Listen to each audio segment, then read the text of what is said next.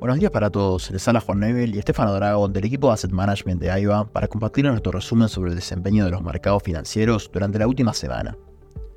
Los mercados financieros globales terminaron la semana con ganancias en todas las principales regiones, tras la reacción de inversores y analistas a diversos acontecimientos económicos. Los principales índices en Estados Unidos finalizaron con el S&P 500 ganando 1%, el Dow Jones subió 0,7% y el Nasdaq 2% en positivo, en cuanto a Europa, el Eurostock 600 finalizó la semana ganando 0,3% y por el lado de Asia, el Nikkei 225 ganó 2% y la bolsa de Shanghái crecía 4% la semana pasada.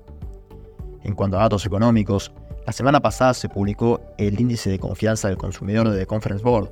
El mismo se posicionó muy por encima de lo esperado por los analistas, registrando 117, frente al 111,8 esperado y el 110,1 anterior no se tenía un registro tan alto de la confianza del consumidor desde mitad de 2021.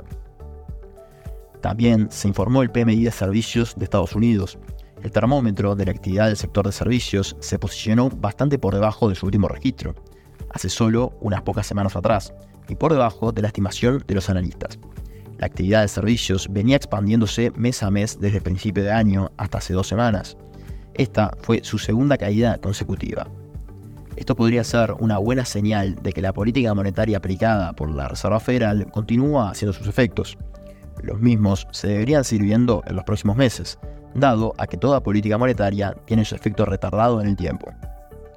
Por el lado de Europa, la confianza económica de la zona euro disminuyó en julio por tercer mes consecutivo, y más de lo esperado, al decaer el ánimo en la industria, los servicios y entre los consumidores, mientras que las expectativas de inflación siguen cayendo, según los datos publicados el viernes. La encuesta mensual de la Comisión Europea mostró que la confianza económica en los 20 países que comparten el euro cayó a 94,5 puntos en julio, desde los 95,3 de junio. Economistas consultados por Reuters esperaban una caída hasta los 95 puntos el Comité Federal de Mercado Abierto volvió a finalizar una nueva reunión de política monetaria con el objetivo de decidir el rumbo de los tipos de interés. Tal como esperaba el mercado, la Fed optó por subir en 25 puntos básicos la tasa de referencia. Powell, el presidente del organismo, dijo que entre la reunión del miércoles y la de septiembre tendremos dos reportes más de empleo, inflación, así como mucha información sobre la actividad económica. Todos esos datos informarán sobre las nuevas decisiones dijo que él diría que es posible que vuelvan a subir los tipos de interés de nuevo en la reunión de septiembre si los datos lo justifican. En cuanto a reportes corporativos, se presentaron resultados de empresas como Google, Microsoft y Visa. Todas estuvieron por encima de lo que se esperaba en cuanto a ingresos y beneficios, sin embargo Microsoft no conformó y cayó alrededor de un 4% en el pre-market. Por el lado de Google, todo lo contrario, subió alrededor de un 6% a la mañana siguiente. Coca-Cola elevó el miércoles sus previsiones anuales de ingresos y ganancias, apostando por la subida de precios y la resistencia de la demanda de sus refrescos. Cuando los problemas en la cadena de suministro y el conflicto entre Rusia y Ucrania hicieron subir los precios de todo tipo de materias primas, desde el azúcar hasta el transporte, muchas empresas de bienes de consumo, incluida Coca-Cola, subieron los precios de sus productos para compensar el impacto de estos costos crecientes. Aún así, los consumidores han seguido gastando en refrescos y aperitivos a pesar de que la subida de las tasas de interés y los precios de los alimentos lastrarán el gasto no esencial en una economía difícil. Los precios promedio de venta de Coca-Cola aumentaron un 10% en el segundo trimestre, mientras que en Norteamérica los volúmenes disminuyeron un 1%, lo que muestra un escaso impacto en la demanda. También presentó resultados Meta, el propietario de Facebook e Instagram, entre otras. La empresa se dirigía a añadir unos 60 mil millones de dólares en su valor de mercado, según la evolución previa a la apertura del mercado de ese día, después de que sólidos resultados del segundo trimestre animaran a 16 analistas a elevar su precio objetivo para una acción que ya se ha duplicado con creces este año. Meta pertenece a una clase propia en el sector de los anuncios digitales, afirmó Mark Smulik de Bernstein quien añadió que sus monstruosas previsiones han asombrado con una tasa de crecimiento prevista del 15 al 24%, cifras que los inversores esperan ver ya en el cuarto trimestre.